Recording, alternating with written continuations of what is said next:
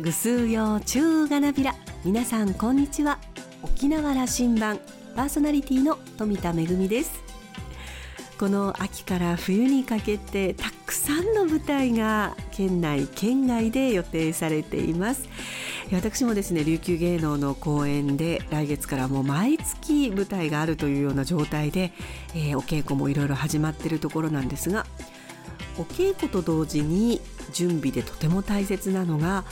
お客様にその公演を知っていただくためのチラシを作成することです。まあ、新作だとイラストなんかを使ったりすることもあるんですが再演の舞台ですと以前の公演の、え、舞台写真の中からいくつか選んでチラシに使うんですが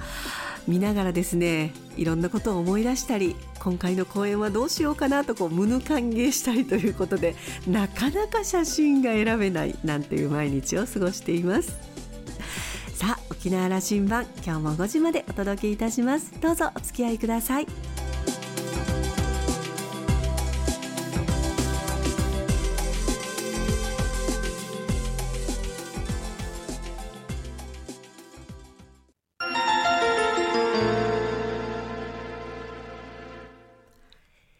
那覇空港の2本の滑走路が一望できるレキオスラウンジ。今週は先週に引き続きミュージシャンでラジオパーソナリティのトミーこと富田久人さんをお迎えしました。おしゃべりの相手は、ラウンジ常連客でラジオ沖縄相談役の森田明さんです。富田さんは1956年生まれ、3歳まで宮古島で過ごし、その後那覇へ。那覇高校卒業後、1975年に青山学院大学へ進学。大学では音楽サークルの青山フォークウェイズ AFW へ入部。そして1978年にビクター主催のライトミュージックコンテストでグランプリとなり、ビクターと契約。テレビへの出演も経験したとのこと。その後沖縄に戻り、1982年に沖縄銀行へ入行。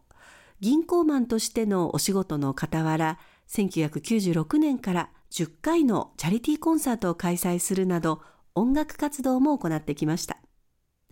また2002年から FM 沖縄でラジオ番組トミーのぬちぐすいナイトのパーソナリティとしても活躍しています。今日は富田さんに沖縄銀行入行後のお仕事と音楽活動のエピソードや富田さんが実行委員長を務め今月28日29日に開催される第15回親父ラブロックフェスティバルについて伺いました。それではどうぞ。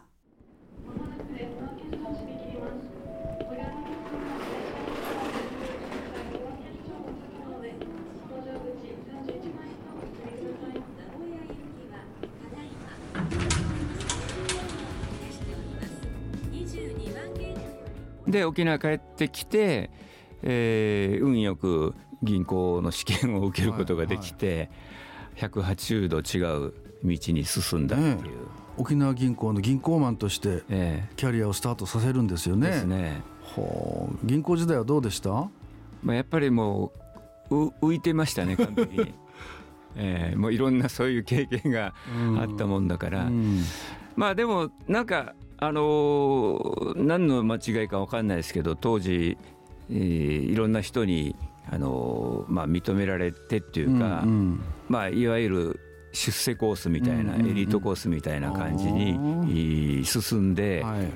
えところがあの1985年東京支店にいたんですけどねあの、バブル崩壊の頃にもうものすごい激務でもうちょっともうなんていうかなうつ状態に近い感じまで、えー、自分を追い詰められていって、追い詰めていって、うん、でもう銀行無理だって思って、で沖縄帰ってきた時に、もう辞めようと思ってたんですけど、はい、まあその時もまたいい上司に恵まれて、はい、あの君はもうあの才能いっぱいあるから頑張れと、でこの君のその音楽の才能を逆に銀行に生かしたらいいんじゃないかって、えどどうやって生かすんですかか銀行には地域貢献という大きなテーマがあるんだって、うんうんうん、あなるほど。じゃあチャリティーコンサートやったらいいっていうそこでひらめいて。それで始めたのが、まあ、前のバンドのえー、テイクアウトっていうバンドで、ね、はい。えーまあ、1995、6年ぐらいからそのチャリティーを始めて、うんうん、そうですか、はい、覚えてますよ。僕もなんかね何度か行きました市民会館に、えー、なんかあの米米コラボみたいなすごい大人数のバンドで楽しいステージでしたよね。そうですね、うん、あのコントやったりそうそえー、ダンサーもいて本セクションもいて、うん、まあ見てる方は飽きないバンドだったと思いますよ、自分で言うのもなんだけど、えー、でもすごいですね。やっぱ職場の理解があっていわゆる沖銀プレゼンツチャリティーコンサートみたいな形でなさったわけですよね、はい、そうですね。でそれをいわゆるチャリティーとして10回続けておやりになった、えー、もう10回でおおよそですけどもう2000万ぐらい、はい、あの寄付して。でまああの基本的にこの知的障害者の施設に、えー、寄付をして、でそこの子どもたち、うん、まあ、ダウン症の子どもたちを、あのゲストっていうかあの招いてお客さん。で,、あの一緒に盛り上がっていこうっていうまあ、いわゆるノーマライゼーションっていう、あの健常者とそういう障害者が一緒になってあの楽し豊かに暮らせる生活をこう目指そうというねそういうテーマでやってましたね。素晴らしいですね。それはでも仕事をしながら仕事終わって集まって練習してみんな社会人のメンバーだったんでしたそうですね。もういろんな職種、ね、学校の先生がいたり、はいはい。えー、航空会社の社員がいたり、銀行員がいたり、いろいろでしたね、はい、練習場所とか苦労しませんでした？いやあのいつも決まりの、うん、ちょうどあの西町の方に、うん、あのスタジオがあってあそうですそこでずっとやってましたね、うん、で2002年に先ほどねお話も出ましたが FM 沖縄でトミーのぬちぐすいないと、はい、ね、これもちゃんと沖縄銀行が理解をして応援もしてくれたっていうことですよね。これ実はあのこのチャリティーコンサート企画したのも自分なんだけど銀行に出したのも、はい、この調子に乗ってもうあのミュージシャン兼銀行員っていうか、あの両立させたいと思って、はいはい、もう出過ぎた杭は打ちにくいだろうと。出過ぎてやろうと思って徹底的にやろうと、えー、それであのラジオのパーソナリティもやりたいということで企画書を作って、はい、なんとなくそれがもう通ってまさかこんな20年以上もね続くとは思わなかったんですけど、ね、すごいよね、えー、それで、まあ、いよいよあの今月ありますけどもね「親父ラブロックフェスティバル」はいねこれももう長い歴史だと思いますが最初の関わりは？最初あの立ち上げはですねあのジョニー・ギノワンさんが、はい。えー、沖縄市のあの子どもの国を、うん。まあ、救おうというようなチャリティーを、うんうん、第1回はでその子どもの国で実際やったらしいんですよ。はい。はい、でその頃関わってなくて、うんうん、で2回。で3回ぐらいからあの糸満の方に移って、はい、で糸満に移って3回4回ぐらいから自分も裏方でちょっと関わるようになって、うん、でその頃はステージにも上がってなかったんですけどね。そうですか、えー、で2005年ぐらいあの豊崎に移った頃に、はいはい、公演でね、はい、その頃にあのステージにも上がるようになってで2008年ぐらいに、まあ、自分がこのまあ、実行委員長として、え仕切るようになったっていう感じですね。これはやっぱり周りからもうぜひやってくれと頼まれて。いやあのー、もうこれはうちな口で言えばもうたがしいじゃかみたいな 分かってるだろうなみたいな先輩がいてそうかそうか。トミーお前そろそろお前がやれと。ノーと言えなくなったわけですね、だんだんもう外堀埋められて もうやらざるを得ない状況に行ってそれからも自分が旗振りやるようになったっていう感じですけどね。まあでも実行委員長となるといろいろまとめたりいろんななんて裏のお仕事大変でしょう、えー、大変です本当に、ね、あの、このフェスティバルって全国一の規模なんですよ。あそうですか。あのアマチュアが仕切るなるほど。イベントとして、はいはいはい、あの数千万のコストで、はい、で数千万の収入。もう怖くてできないですよ普通は。あの特に、えー、セルラースタジアムでやった時がもうピークで。ありましたね、えー、あの頃もう大変なコストで。でもうもうもうこれ以上厳しいなっていうことで、はい、あの前回、えー、2019年の14回の時から、うん、あの那覇の波の上の海空公園に移って、ね。はい、それでももうやっぱり、まあ、半分ぐらいにはなりましたけど、コストも。どうにかやってますね、えー、で今年はもう4年ぶりということで。そうですね、はい、今月の28、29の2日間、はい、波の上海空公園、はい、どういうバンドがもういっぱい出てくる？まああのコピー祭りなんで、基本的に、クイーンのコピーとか、あとはハードロックの機種というか、まあ、ディープパーブルの沖縄人気ありますからね。最近は今回出ないんですけど浜浜翔浜田省吾のコピーバンドとか、うん、まあ、いろいろ。で私も裏方やるだけじゃ、はい、あのやっぱりモチベーション保てないんで、私はもうえー、サザンのコピーで「うんうん、サザンが Q」っていう 親父ギャグでギャグで、えー、親父ギャグで作ったバンドで出ます、えーはい、何人編成ぐらいのバンドですか？なんかねもうトトミーって大所帯バンド好きだよねって言われるぐらい テイクアウトの時も多かったんだけど、それ以上に多くて、もうダンサー、まあ、今回ダンサー少し少ないんだけど、それでもダンサーがえー、6名ぐらいいて、あとホーンセクション、でパーカッションギターも全部入れるともう20名近いバンドですね。すですね、えー、まあでも盛り上がるでしょう。あのダンサーが出てくると盛り上がりますね やっぱり。あの。あとほら知ってる曲をやってくれるわけでしょ？うん、まあ、あのもうやっぱりサザンの人気ベスト点ぐらいの曲ばっかりなので、うんうん、知ってる曲ばっかりだと思います。はい、ねあいいですね。あの、うん、どうなんだろう今のまあ僕ら世代のね、えー、60代からそろそろ70に入ろうとしてる世代で、えー、こういうその音楽の趣味をずっと続けて。でやっぱり披露できるっていう場があるっていうのはやっぱとてもいいことですよね。ですね。なかなかこの年齢になってくると、好きは好きだけど、そのステージに立つっていう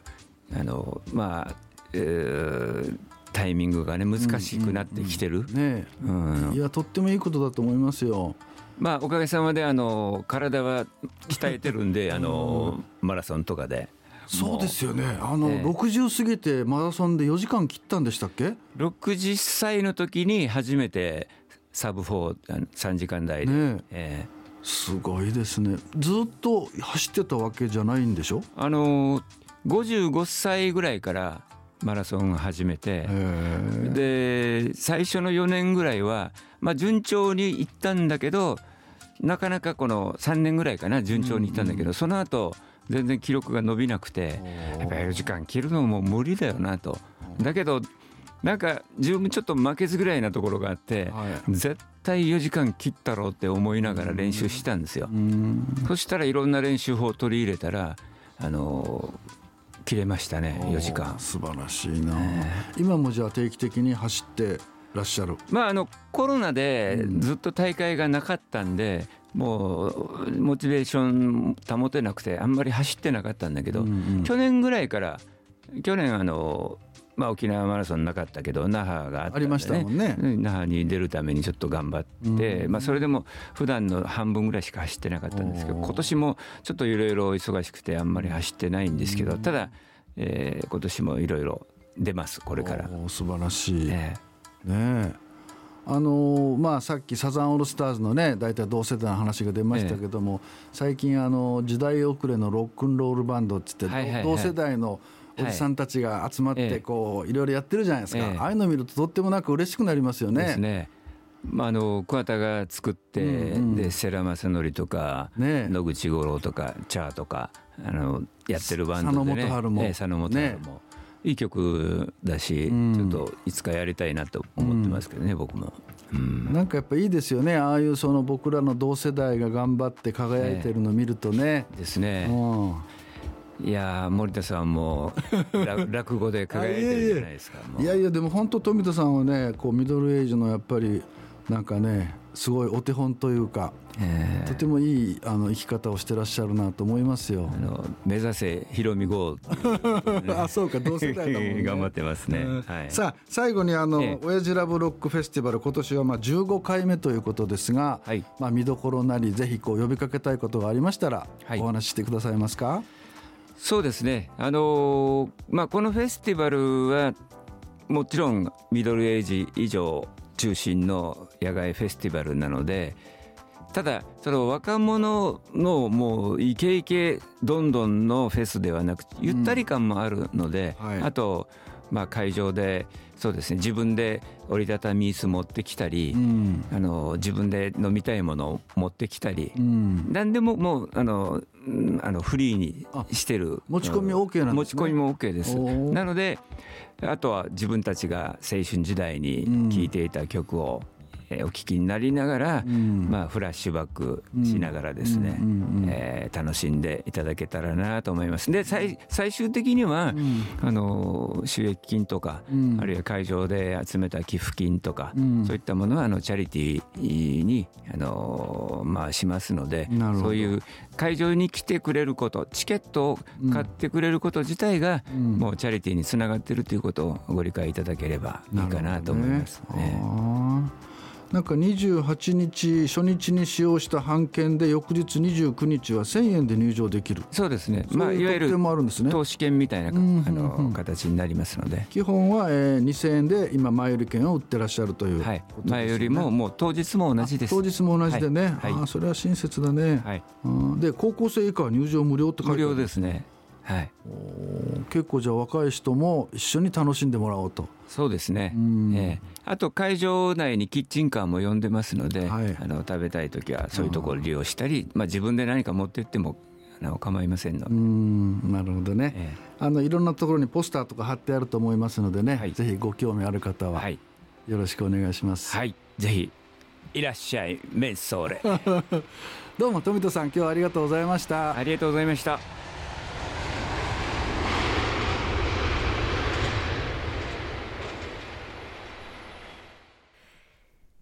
トミーさんのお話にあった第15回親父ラブロックフェスティバル2023えー、フェスティバルとしては4年ぶりということになりますね。えー、今回場所は波の上海空公園です。10月28日土曜日、29日日曜日の2日間、えー、両日とも12時会場、13時開演となっています。入場料は2000円ですが、えー、初日にご覧になった方は、2日目は初日の半券で1000円でご覧いただけるということになっています。えー、たくさんのバンドが出演いたします。ぜひ皆さんお出かけください。森田さんはお話を終えて、トミーさんは銀行マンとなってからも音楽を続けてこられたのは上司や職場の理解があったからとお話ししていましたが、ご本人の努力があったからこそできたことだと思います。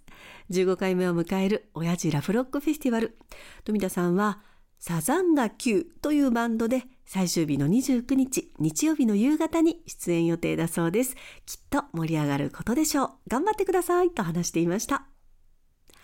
今週のレキオスラウンジはミュージシャンでラジオパーソナリティのトミーこと富田久人さんと森田明さんのおしゃべりでした。来週のレキオスラウンジにはバスマップ沖縄主催の八田貝悟さんをお迎えする予定です。お楽しみに。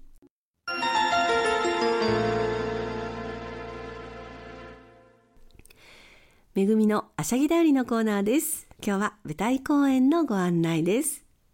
那覇文化芸術劇場那覇アート実習事業出会いシリーズの第1弾残酷島の声の公演が10月21日土曜日と22日日曜日那覇文化芸術劇場那覇アート3階にあります大スタジオで行われます。那覇アートでは出会いシリーズと題して新たな形で舞台作品を創造していくシリーズを立ち上げました。この出会いシリーズ違う地域で活動するアーティスト同士の出会いだったり、観客の皆さんと演劇の戯曲との出会いだったり、様々な出会いの中で立ち上がる舞台作品をナハートでお楽しみいただくシリーズです。第1弾は20世紀の代表的なフランスの作家でジャンルを問わない前衛作家として小説や映画演劇オペラなど多くの作品を生んだジャン・コクト今回は1930年に初演された戯曲「声」に京都を拠点に活動して今注目の演出家和田長良さんと演劇ユニットタタラとして沖縄県内で精力的に活動する荒垣奈々さんが新たに創作に挑みます。さらに舞台美術には現代演劇に初挑戦となる彫刻家の丹治理恵さんとドラマトゥルクに劇作家の金島拓也さんを迎えます。10月21日土曜日は19時から、22日日曜日は14時から、えー、会場は開演の30分前です、えー、各界終演後にはトークも予定されています。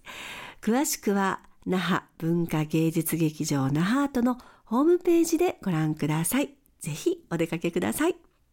めぐみのあしゃぎだよりのコーナーでした。